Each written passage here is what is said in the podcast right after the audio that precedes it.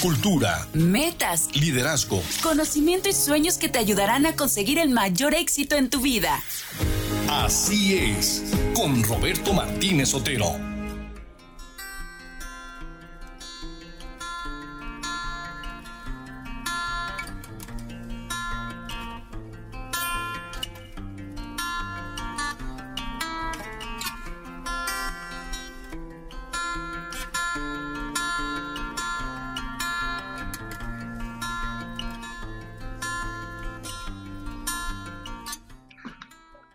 Así es el ayer poblano.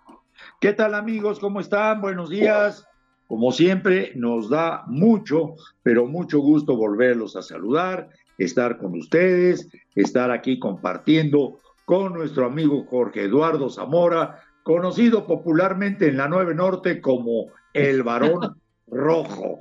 Hoy es 3 de noviembre del año 2022 y ya, ya empezamos a tener un día normal después de martes y miércoles 1 y 2 de noviembre, días que fueron pues dedicados a muchas festividades. Don Jorge Eduardo, buenos días, ¿cómo estás?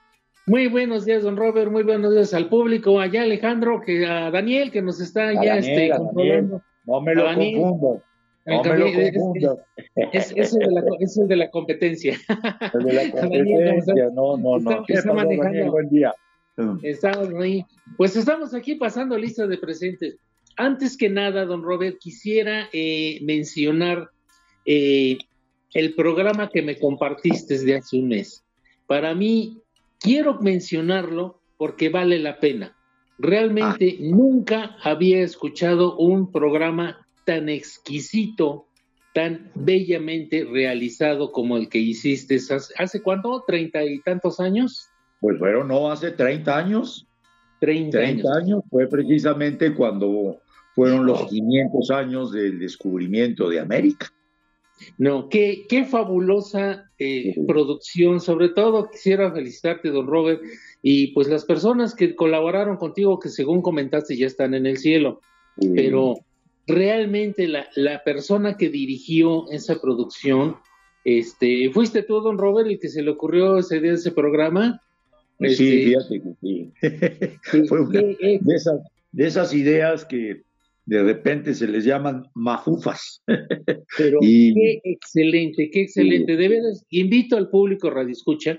Está en el sitio de los programas del HR, allí en Así es. Busquen el programa. Es, es una lección una verdadera lección para todos aquellos chamacos que están estudiando ciencias de la comunicación, comunicólogo y no sé qué tantas carreras nuevas que están utilizando para trabajar en los medios de comunicación. Realmente eh, yo me sorprendí porque qué bellamente realizado. No les voy a platicar de qué es para obligarlos, dejarles la curiosidad para que lo escuchen. Sobre todo, los jóvenes, para que sepan los jóvenes cómo es que se hace un verdadero programa de radio. Realmente debería de ser obligado. Eh, yo tuve la oportunidad hace como dos años, antes de la pandemia, de tener que llevar, tuve la necesidad de llevar a tres muchachos de una escuela de comunicación que existía en la 7 Sur entre la, entre la 13 y la 15, este, pues salieron de la carrera, pero cuando me platicaron que en su vida, después de haberles recibido su título de licenciado en comunicación, o no sé qué tanta maravilla, me voy enterando que en su vida habían pisado una cabina de radio. Realmente dije, ¿cómo es posible eso? Yo los llevé en dos ocasiones a que me acompañaran al programa el domingo y ahí junto con eso, Martín Tapia, les dio una lección extra rápida de cómo es que se trabaja en una cabina de radio. Y realmente el programa que realizaste, don Robert, qué, qué exquisito, una belleza. Realmente a mí sí me llegó porque las dos personas que colaboraron contigo, qué Fueron tres, realmente fueron, tres? porque, eh, bueno, el que escribió todo el guion, eh, eh, Ramón Sánchez Flores, pues cómo, cómo sacó la historia, cómo hizo la historia para adaptarla a una entrevista a Cristóbal Colón 500 años después, platicando lo que pasó y lo que posiblemente hubiera pensado Cristóbal Colón contestar 500 años después del descubrimiento de América.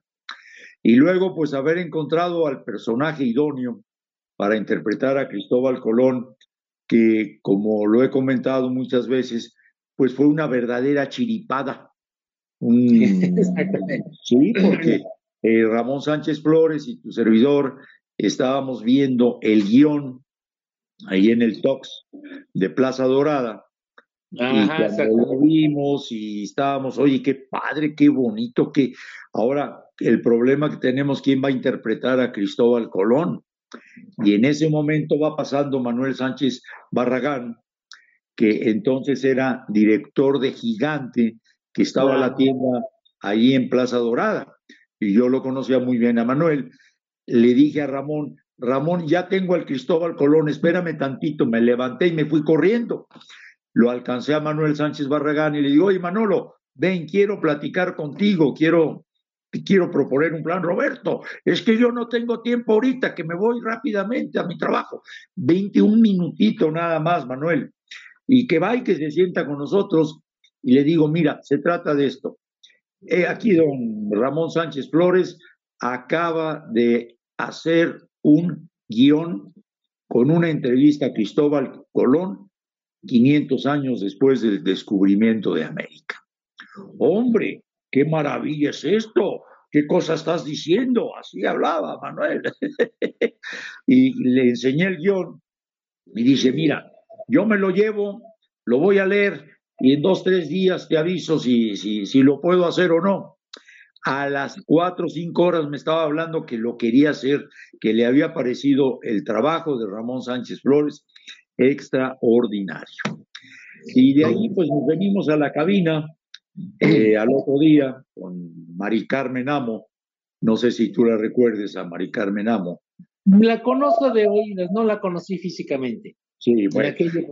En aquel, tiempo Mari Carmen era la coordinadora de programas en vivo, el HR, y le presentamos el proyecto. Perfecto. Yo les ayudo a coordinar todo la cuestión de la grabación, y pues salir adelante con esto. Nos encerramos en una cabina, Manuel Sánchez Barragán y tu servidor, siguiendo el guion que nos hizo Ramón Sánchez Flores. Y Mari Carmen y, Ramón viéndonos eh, a un lado y, y nosotros dos llevándolo a cabo. ¿Sabes qué, Eduardo? No tuvimos ni una sola interrupción. Fue de corridita la grabación. No, no que nos dijeran, este, que nos dijeran, oye, lo dijiste mal, no pusiste una coma, este, no, no, no, corridito fue todo eso.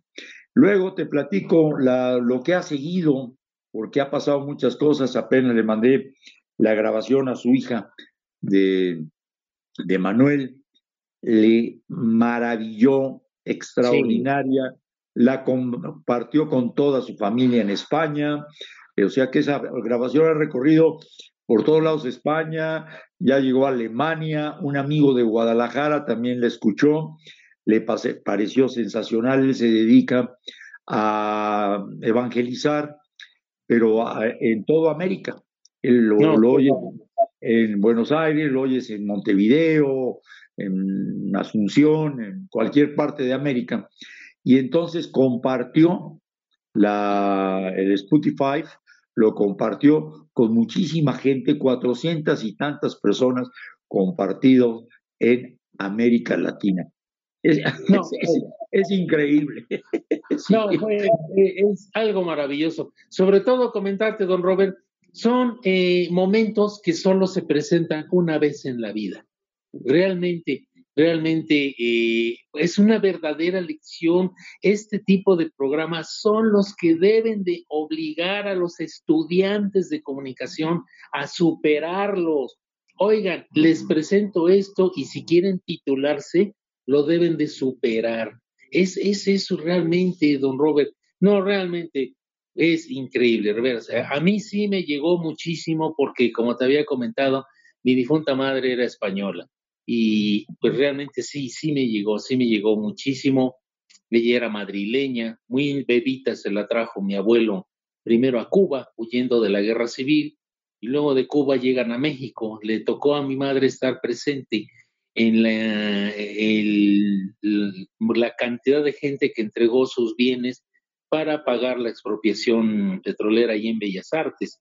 Mi madre allí estuvo presente, era muy, muy niña, una niña como de unos, unos 6, 7 años, pero mi abuela la llevó porque fueron a dar su donativo para, este, en aquella época cuando Cárdenas este, expropió el petróleo.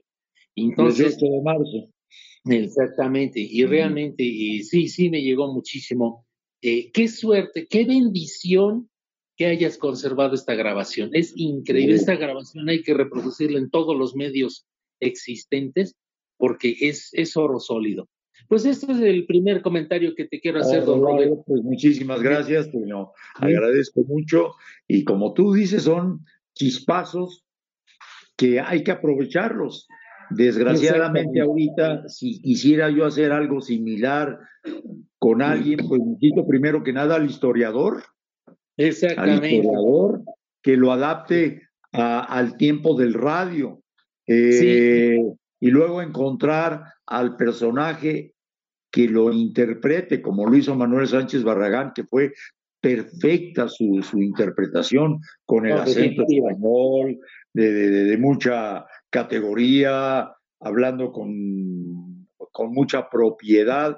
No, no, no, se, se, conjugó todo y estamos hablando después de 30 años y desgraciadamente los tres, eh, Manuel Sánchez Barragán, Ramón Sánchez Flores y Mari Carmen Amo, pues ya, ya lo están oyendo en otra dimensión el programa. Ya están con Dios, exactamente. Pero es una prueba de que valió la pena su vida.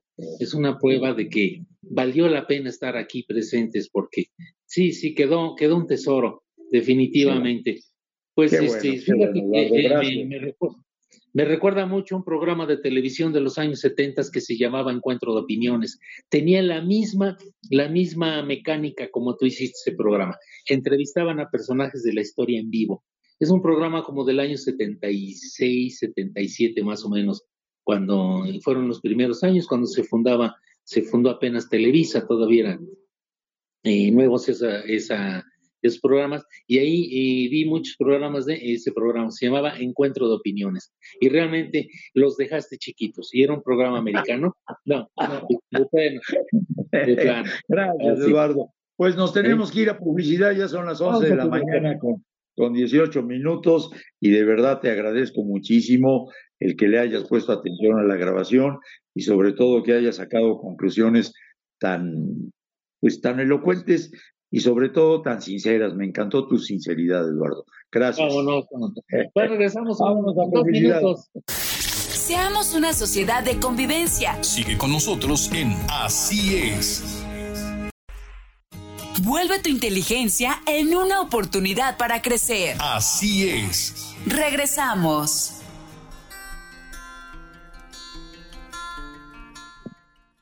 Pues don Jorge Eduardo Zamora. ¿Qué nos tienes esta mañana para compartirnos y para que pasemos un rato muy, pero muy agradable? Claro que sí. Te tengo una sorpresa. Eh, pues ahorita vamos ya a iniciar en este mes de noviembre los festejos por el 83, su aniversario del HR, ¿no? 83, 82, no, 83 ya, ¿no? Aniversario de 1939, o sea, 2022, no, espérame, espérame, espérame del dos, 2022. Oh, qué mal esta ahumadora no, no, no lo hace bien. 2022 menos 1939, 83 años. Ya el 83 aniversario. Pues voy a compartirte una, este, una nota que salió publicada y de aquí voy a sacar muchísima información y tú la vas a corroborar. Tú la vas a corroborar ahorita precisamente. Eh, déjame quitar mis lentes porque yo ya me estorban, yo ya necesito este perros de contacto, pero vamos aquí. Exactamente.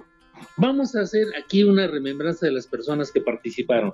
Te trae a la mente el nombre de Blas Torillo Salas, locutor, fundador de la XHR.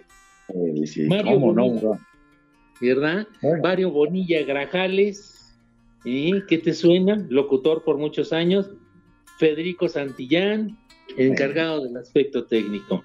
Blas Torillo Salas, recuerda, el HR nació el 30 de noviembre de 1929, a las 5 horas en que llegaron las autoridades a declarar las transmisiones en su sitio en la colonia Santa María. es 1939, ¿eh? 39, me falta, fallo por 10 años, es que aquí está borrado el, borrado el nombre. 39. Mario Bonilla Grajales comenta que nació un 19 de enero, pero no recuerda qué año y agrega que él se enteró de la existencia del HR, porque después de, laboró brillantemente, un, conoció a un pianista llamado José María Sánchez, el cual administraba así como el ingeniero Ángel Valera. Él, fue el, dueño original del HR, don, este, don Miguel Ángel Valera. ¿eh?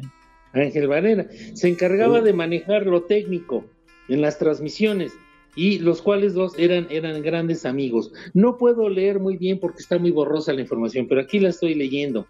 Blas Torillo Salas añade que José María Sánchez empezó a tocar para eh, eh, el HR en los altos del cine Reforma. Aquí comenta, en el intermedio de balcón primero y la galería. Fíjate, yo eh, quiero comentarle al pueblo que radio escuche que no tuvieron la oportunidad de conocer el cine Reforma. El cine Reforma fue, es el, lo que fue el cine más alto de la ciudad de Puebla. Fue el único cine que tenía tres butacas, luneta, en galería y balcones. Yo las últimas veces que recuerdo el cine Reforma en el interior era altísimo como él solo. Pues en la parte media ahí fue donde estaban las instalaciones de la, del HR. Yo pensé que era alguna oficina o no, no, era uno de, los balcones que estaba mirando hacia la sala. Fíjate qué curioso este, este detalle. Mm, aquí está. Se le pregunta a Mario Bonilla Grajales cómo entró a trabajar al HR. Él trabajaba en la compañía de tranvías Luz y Fuerza de Puebla, aunque no recuerda con exactitud cómo llegó a ese bendito lugar, pero tenía inclinaciones para trabajar y primero trabajó en la XCTH, segunda difusora fundada en Puebla. Era la voz del Tepache. La voz del Tepache. del Tepache. Efectivamente, yo no sabía ese detalle. Eh, el XCTH, yo, yo no supe qué estación era, pero esas eran las siglas con las que se identificaba. Ahí está, eh, eh, también trabajó y llegó a entrevistar a cantantes como Emilio Tuero, quienes únicamente trabajaban en el Distrito Federal, fue el que lo trajo a Puebla. Y también estaba frente a la estación, estaba también, entró a trabajar este Roberto Cañedo, hombre que recuerda con gran cariño en aquella época dicen que las instalaciones estuvieron en la 3 Poniente 118. Ahí nos comentan. Exactamente frente, exactamente frente a Sears, donde después fue el Banco de Comercio de Puebla. En ese, en ese edificio que construyeron ahí, fíjate un detalle curioso. No sé si tú eh, lo recuerdas, pero fíjate que yo tengo la publicidad de cuando inauguraron ese edificio y en la parte baja, ves que tiene un diseño medio raro, porque eh, la entrada al edificio está medio nivel hacia arriba. En la parte inferior es estacionamiento, era estacionamiento. No sé por qué motivo dejó de trabajar como ellos y lo comenzaron a alquilar, pero era estacionamiento. Y una cosa curiosa que yo no sabía, ese edificio, aparte del piso de entrada de automóviles, tiene dos pisos hacia abajo de lo que era el estacionamiento. Fíjate nada más qué construcción. Creo que en algún programa anterior recordamos que estuvo también el Banco Longoria o el Banco de Londres y México. No, el Banco Longoria y el Banco, el Banco de Londres y México estuvieron más adelante. Enfrente, fue enfrente del, frente del cazador, ¿no? Del restaurante El Cazador. Exactamente ahí, exactamente. Ahí es donde estuvo el Banco Longoria y el Banco de Londres y México. Y lo que tú estás comentando también es el que está frente a Sea Roboc. Ah, lo que era Vancomer, definitivamente. exactamente, es el que ahí estuvieron, ahí estuvo la HR. Fíjate nada más este detalle. También participó este Juan Ávila Torres ah. en el aspecto musical. También estuvo Elías Brinsky. Elías Brinsky, para el público radio escucha, era el papá.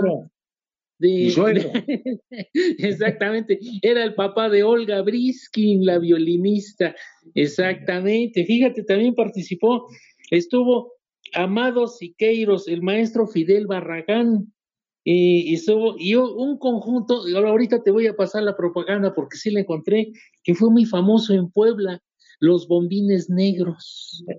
He tenido la oportunidad de hablar con muchas personas que vivieron la época y lo mencionan mucho los bombines negros. Este fue de las primeras orquestas de Puebla, exactamente. Aquí también nos comenta que eh, Federico Santillana eh, ingresó al HR. Este, aquí fue cuando tenía una planta de luz hechiza construida por el señor ingeniero Manuel Canale, lo mencionas mucho en algunas otras ocasiones. Manuel R. Canale. Exactamente. Él, él fue, que él fue el primer propietario del HR, él fue el que hizo, la, consiguió la concesión y consiguió la casa que hay en, en la Santa María. Exactamente. Y que dice que era una planta de luz hechiza que no daba la potencia suficiente para poder trabajar hasta que lograron conseguir una planta de luz usada en la Ciudad de México. Los que colaboraron con el ingeniero Valera también estuvo. Aquí te menciono una persona, Roberto Barrios. ¿Sí? ahorita te platico por qué de este señor. Miguel Cruz y un servidor aquí. Blas Torillo Salas, entre otras muchas fotografías y recortes, nos menciona la programación del HR en el segundo aniversario, 30 de noviembre de 1940.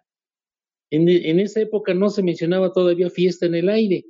Pero aquí menciona a alguien que también, ahorita te voy a mencionar el dato, eh, Raúl Guzmán Santos. Este señor, fíjate, ironías de la vida, junto con su hermano Rubén Guzmán Santos, fueron compañeros de la Escuela de Ingeniería de mi papá allá en el Politécnico. Ellos, ellos, estos dos señores, no, hay un detalle aquí que yo tengo, tengo mucha duda, no sé si mi papá eh, me lo platicó erróneamente o eh, aquí la nota está equivocada porque mencionan como Raúl Guzmán Santos como si fuera doctor. Yo hasta donde me platicó mi señor padre era arquitecto porque fueron compañeros en la escuela o a lo mejor estudió las dos carreras, seguramente. Eso ya no me lo ya no me lo platicó mi papá. Pero este señor Raúl Guzmán Santos y Rubén Guzmán Santos fueron junto con mi padre los que realizaron el levantamiento topográfico donde se construyó el actual centro escolar Niños Héroes de Chapultepec. Ahí colaboraron. Yo tengo fotografías de mi padre, estaba muy escuincle, todo flaco, flaco, flaco, pero allí participó con estos dos señores, Raúl y Rubén Guzmán Santos. Y también para referencia del público Radio Escucha, estos dos señores arquitectos fueron los que hicieron el diseño del rescate de la fachada de la casa de eh, Mucio Praxedes en la Avenida Juárez. Es el edificio que por mucho tiempo ocupó las oficinas de teléfono, ¿recuerdas? Es ese edificio en la primera calle de la Avenida Juárez en la acera norte. Que nada más se quedó la fachada. Se quedó la fachada. La totalidad de la casa se perdió porque en los años 40, cuando alguien, los herederos vendieron la casa, la alquilaron como vecindad y desgraciadamente pues los inquilinos hicieron su trabajo muy bien y acabaron con la casa. No se pudo rescatar absolutamente nada, pero estos arquitectos, Raúl y Rubén Guzmán Santos, que aquí menciona que participaron en la HR, fueron los que hicieron el diseño del rescate de esa fachada. Hicieron un sistema de anclaje de pilastras para poder rescatar y salvar la fachada y realmente hasta la fecha ahí está bien conservada esta, este edificio, la manera de cómo integrar un edificio moderno eh, respetando lo antiguo. Realmente es una verdadera joya. Ahora le llaman, el Paseo Francés. El Paseo Francés por mucho tiempo, ¿recuerdas? Yo sí me acuerdo que así se llamaba en los años 70, 80 más o menos. Oye, Ahora, tenemos menos la publicidad, ya son 11.33. Ah, caray, están poniendo nerviosos. vamos, vamos al corte. Vámonos al corte. Seamos una sociedad de convivencia. Sigue con nosotros en Así es. Vuelve tu inteligencia en una oportunidad para crecer. Así es. Regresamos.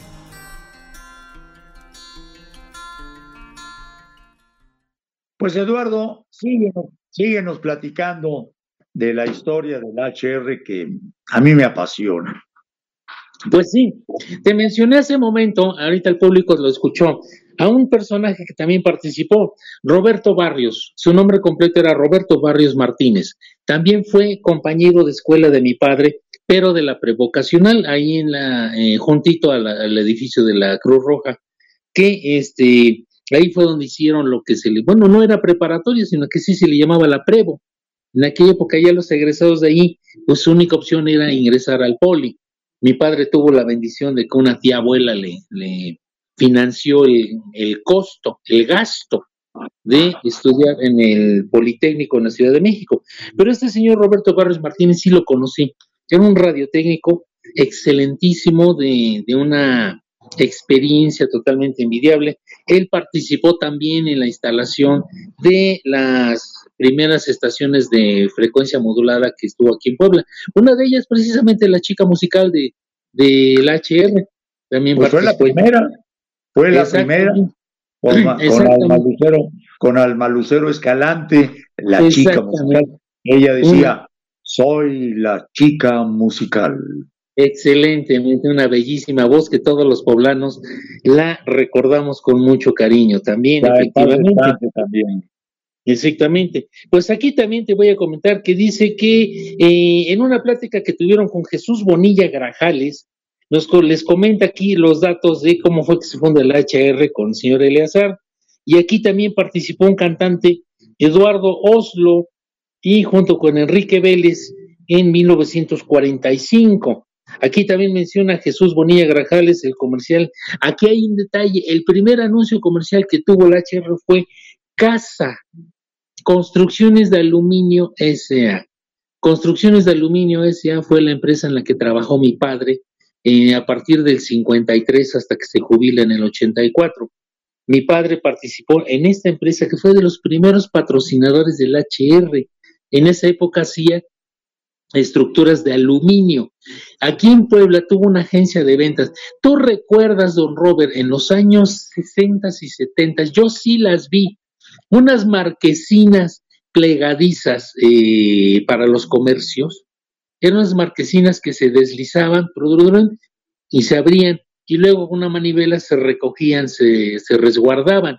Eran de láminas de aluminio. La hubo muchas en la 4 Poniente y hubo varias en la 5 de mayo en el edificio donde estuvo el Colegio de San Luis, entre la 8 y la 10 Poniente. ¿Recuerdas esas marquesinas plegadizas? Sí, sí, sí, sí. ¿Te acuerdas? Eran eh, geniales, esas, esas marquesinas eran fabricadas por esta empresa, Construcciones de Aluminio, tenía una agencia de ventas aquí en Puebla.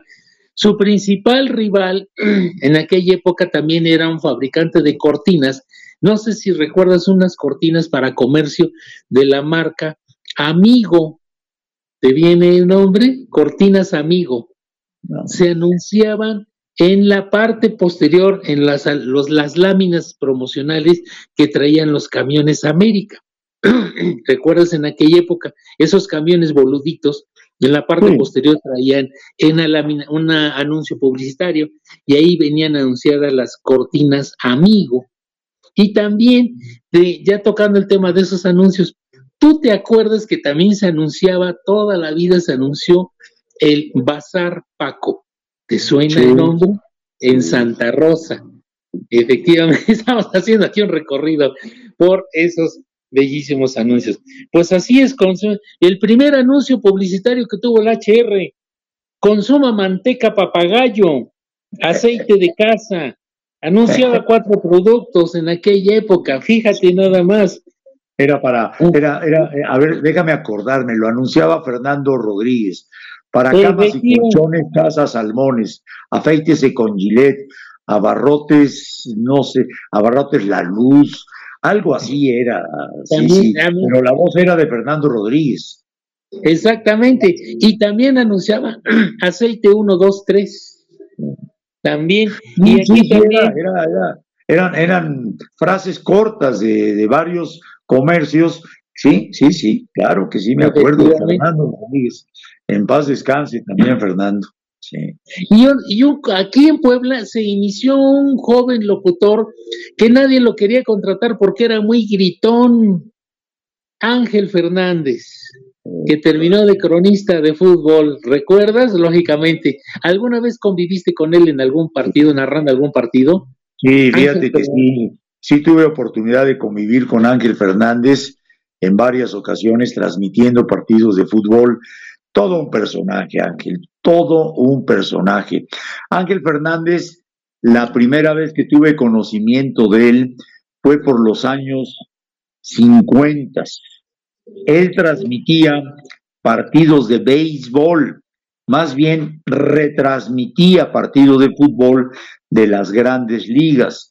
Le pasaban los box score por teléfono y él transmitía y se llamaba El Juego de Hoy con Ángel Fernández. Transmitía, lo patrocinaba US Royal, las llantas US Royal. Y Ángel Fernández le daba una dinámica espectacular a la transmisión de todos los partidos de las grandes ligas, la época de los Yankees de Nueva York, de los Indios de Cleveland, de los Dodgers de Brooklyn, de Beto Ávila, de Joey DiMaggio, eh, Mickey Mantle, Joe Berra. No, no, no. Ángel Fernández empezó, como te decía, transmitiendo béisbol, retransmitiendo béisbol, lo que después muchos años hizo acá, después Fernando Rodríguez, también en forma magistral. Pero Ángel Fernández fue un tipazo y después terminó todo su, mm, su actividad en televisión Desgraciadamente le hicieron una jugada muy, muy, muy dura para quitarlo de las transmisiones de Televisa de fútbol. Le hicieron una jugada de contratarlo para TV Azteca con una cantidad de dinero muy importante y él aceptó irse a TV Azteca y ahí en TV Azteca lo bloquearon. Ahí don José Ramón Fernández tuvo mucho que ver y dejó de transmitir y después seguramente te acuerdas que Ángel Fernández estaba transmitiendo en, eh, eh, con una orquesta, con un show, iba a todos lados de la República, pero ya no con la popularidad que tenía Ángel a través de transmitir partidos de fútbol, que fue genial. Efectivamente, él fue el inventor de cantar a gritos el gol en cada partido. Él fue el primero que gritaba el gol. Después de él, todos, todos lo copiaron, pero él, él fue el que comenzó con esa costumbre. También para todos los que quieren y para todos los que aman al fútbol. Efectivamente, fue el primero en aquella época.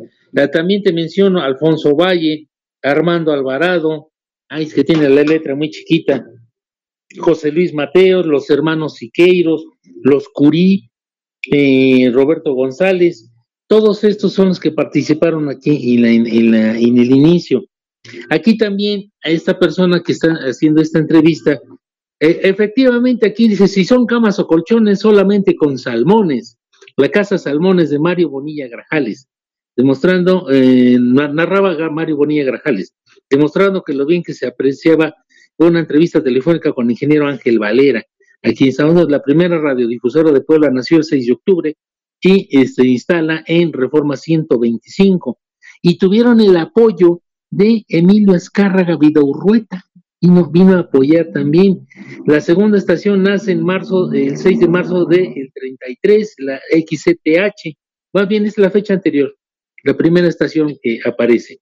30 de noviembre del 39 se inaugura el XHR, en la 46 Poniente 703. En 1940 pasa sus instalaciones a los altos del Cine Reforma. En el 41 ocupa un local fuera del Teatro Benavente, que yo no sabía que existía ahí en la Tres Poniente. Su propietario, Roberto Cañedo Martínez. Aquí ya. Pues era exactamente lo, que te decía hace un momento. Lo que te decía hace un momento, lo, el Teatro Benavente era donde después fue la HR. Y donde, fue después el Banco de Comercio. Frente a Exactamente. Pues aquí está eh, esta entrevista por llamada telefónica. Siguen platicando con Roberto R. Canale. Y aquí ofrece también otros patrocinadores de la época. Ay, ¿cómo estamos del tiempo? Ya no sé cómo estamos por ahí en cabina. No, te quedan dos minutos. Dos minutos, bueno. los que llama, eh, también habla aquí, estuvo también de, de patrocinador y entrevistado al gerente de Galloso, que comentaba aquí, y también de los primeros patrocinadores de la HR, Dulces Luxus.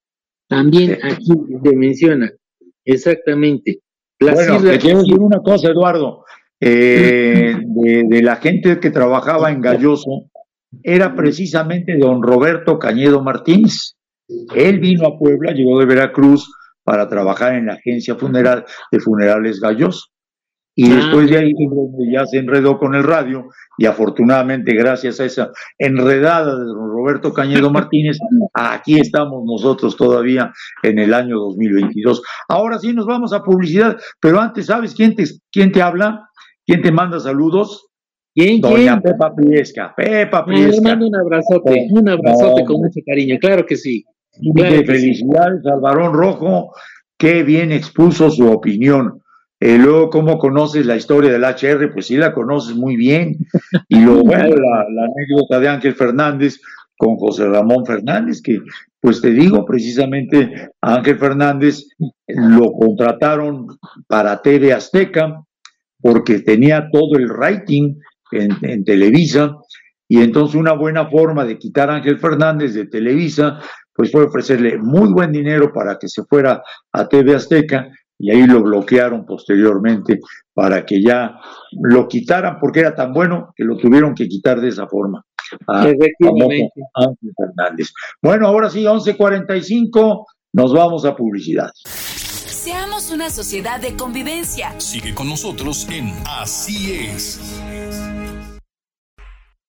Vuelve tu inteligencia en una oportunidad para crecer. Así es. Regresamos.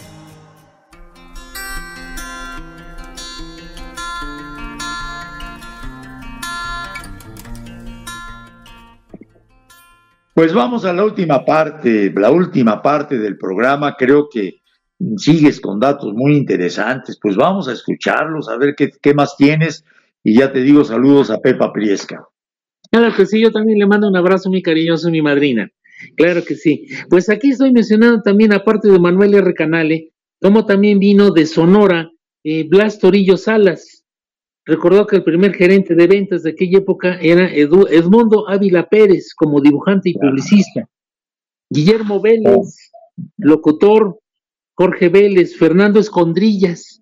Este señor yo sí lo conocí porque luego anduvo en la política en los años 70, Escondrillas. Luego anduvo también. Escondrillas era, era, era abogado de profesión. Exactamente, sí lo conocí. Todo un personaje, muy buena gente, licenciado Fernando Escondrillas. Yo lo conocí porque su esposa tuvo amistad con mi mamá, porque en aquella época, en los años 70, recuerdas que estaba de moda una forma de ahorro entre familias que se llamaba las tandas. Eh, creo que sigue, ¿eh? Todavía sigue exactamente las tandas. Sí, sí, sí. Las este tandas y luego le pusieron las tundas.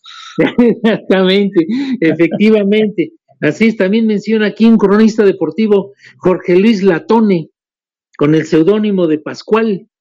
Por también aquí eh, eh, hay una entrevista que le realizan a Gilberto Soria Larrea, también participó. La señora María Luz Cañedo, que era la directora de eh, la fábrica de cementos que también patrocinó a la HR en sus inicios, en aquella época. Era hermana de don Roberto Cañedo. Exactamente. y aquí ahorita Exactamente. Y ahorita te voy a comprobar, te voy a compartir aquí unas publicidades que eh, realmente me las encontré rascando allí en la hemeroteca y te las voy a compartir ahorita porque son muy curiosas en aquella época. Aquí la primera, donde se eh, publicitan al mismo tiempo el Sol de Puebla y el XHR la mejor radiodifusora local, coordinando sus esfuerzos para servir mejor Puebla desde hoy, presenta los noticieros. Ojo, la XHR fue el primer, la primera estación de radio que presentó tres noticieros al día. Las, a las 7.30 noticias locales, nacionales y extranjeras. A las 11.30 información de la sociedad poblana. Y a las 11 de la noche noticias locales y todo lo que aconteció en el día. La XHR fue la primera estación que eh, publicitó tres noticieros en la ciudad. No había, la otra estación de la competencia no los tenía. ¿Qué te parece, don Robert? ¿Mm? Sí, sí, sí, es cierto, sí, es cierto, claro que sí. Y también aquí patrocina la XHR la, el estreno en pantalla en el Cine Reforma el 13 de diciembre de 1944, el estreno de la película Escuadrón 201 con Sara García, Domingo Saler y Ángel Garaza. ¿Qué te parece? patrocinada por la XHR. El estreno de la película en el Cine Reforma. Y aquí otra curiosa, fíjate, tú es toda, bueno, todos nosotros los mayores hemos escuchado esta eh, marca de plumas Fuente, las plumas Parker, ¿sí? Pues resulta que la HR también patrocinó un programa de radio de las plumas Parker que se llamaba El Teatro Parker, también patrocinada por Radios de Puebla. Las, y las plumas Parker presentan a las 22.35 el XHR a la primera actriz Luisa Fernanda de Moreno Torroba en, esta obra de teatro. Patrocinaban un programa que las plumas Parker, fíjate qué curioso. No, ¿Eh? qué bárbaro. Sí, sí, sí, sí. Y también aquí estoy presentándote del año 1945, solemne inauguración de la sexta temporada de ópera por la XHR, con la eh, primera voz Tannhauser de Alemania, y, interpretando eh, obras de Wagner, ¿eh? patrocinada por la marca de discos alemanas One Paul. Fíjate nada más. Pues esto es un recuerdo de lo que este pues cuáles fueron los inicios del HR ahorita en este mes. ¿Qué te parece, don Robert? No, pues es que, oye, pues hablar de, de 83 años, de tantos y tantos y tantos y tantos recuerdos. Eh, yo te puedo platicar y te puedo comentar que cuando era yo pequeño, ahora con 78 años, tenía yo a lo mejor 9, 10 años de edad, allá por los 54, 55, pues me encantaba, la familia de mi papá vivía en la Reforma 141 y me escapaba o pedía permiso para ir a la Reforma 125 y subir hasta donde estaban las cabinas del HR y ver aquellos locutores que transmitían, para mí era una fascinación. Y de los que estás hablando, de Blas Torillo Salas, de Jesús y de Mario Bonilla Grajales, de Germán Elvira, de Fernando Rodríguez, de Juan Ávila Torres, que fue un gran cronista deportivo extraordinario que además de transmitir en pueblo el béisbol y el fútbol, pues también lo invitaban con frecuencia a la costa del Pacífico para poder transmitir y que por fortuna tuve la oportunidad de convivir mucho con Juanito Ávila Torres en los últimos años de su vida donde me platicaba y me comentaba todas sus grandes aventuras en la HR. Desde luego el gordito Mondragón, Federico Santillana, don Edmundo Ávila, que acabas de comentarlo, eh, fue el gran publicista del HR, tenía ahí sus oficinas en el mismo piso de la estación y que actualmente tengo todavía la fortuna de tener amistad con su hija de don Edmundo Ávila y con su nieta Sol, que platicamos de ese gran personaje que fue don Edmundo Ávila. Creo que para el 29 de noviembre vamos a tener muchos y muchos datos, ya me los encargaron de hacer el programa precisamente recordando el día en que el HR cumple 83 años. Me estoy pues, empapando de todo lo que pasó en la HR y la oportunidad que tuve de convivir y, gracias a Dios lo sigo teniendo de estar en la HR. Ya para donde volteo, mi querido Jorge Eduardo, cuando voy a la estación de radio, todo es recuerdos, todo es recuerdo, porque ya pues todo lo que yo conocí, que fui, pues ya desgraciadamente ya nos abandonaron. Acabo de enterarme hace poquito que murió Ángeles García, una mujer que se dedicó a la publicidad con mucho empeño, con mucho entusiasmo y que desgraciadamente falleció hace unos cuantos días. Eduardo, lo último pues que tengas para platicarnos. Pues nada más, esta narración que te estoy platicando es una entrevista de un programa de radio que se realizó el 29 de noviembre de 1988. Estuvieron en cabina de radio estas personas, estuvieron Blas Torillo Salas, Federico Santillana, Mario Bonilla Grajales, ¿y sabes quién los entrevistó? El 29 de noviembre de 1988, una persona que seguramente tú conoces, Roberto Martínez Otero. Fue un programa de radio que tú hiciste ese año, en noviembre de 1988. Yo me encontré, mi esposa y yo nos encontramos esta entrevista que salió reproducida en El Sol de Puebla y teníamos la seguridad que te iba a gustar toda esta información. Tú la entrevistaste. Todas las personas que mencioné fueron personas que estaban en cabina platicando contigo en 1988. ¿Qué te parece este detalle? ¿No recuerdas ese momento? Claro que sí, claro que sí lo recuerdo. No, no, no. Es que todo, todo es recuerdos en la HR 1988.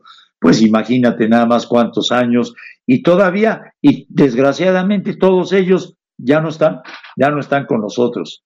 Para el 29 de noviembre, al que voy a tener en el programa, para recordar también otro aniversario más, de alguien que fue un personaje en la HR, Germán Elvira Méndez. Mm, Germán Elvira Méndez entró como discotecario del HR allá en Reforma 125. Germán trabajaba en el archivo del ayuntamiento y don Roberto Cañedo Martínez se lo llevó como discotecario de la HR. Era el que manejaba todos los discos, tenía una memoria impresionante y la tiene todavía Germán.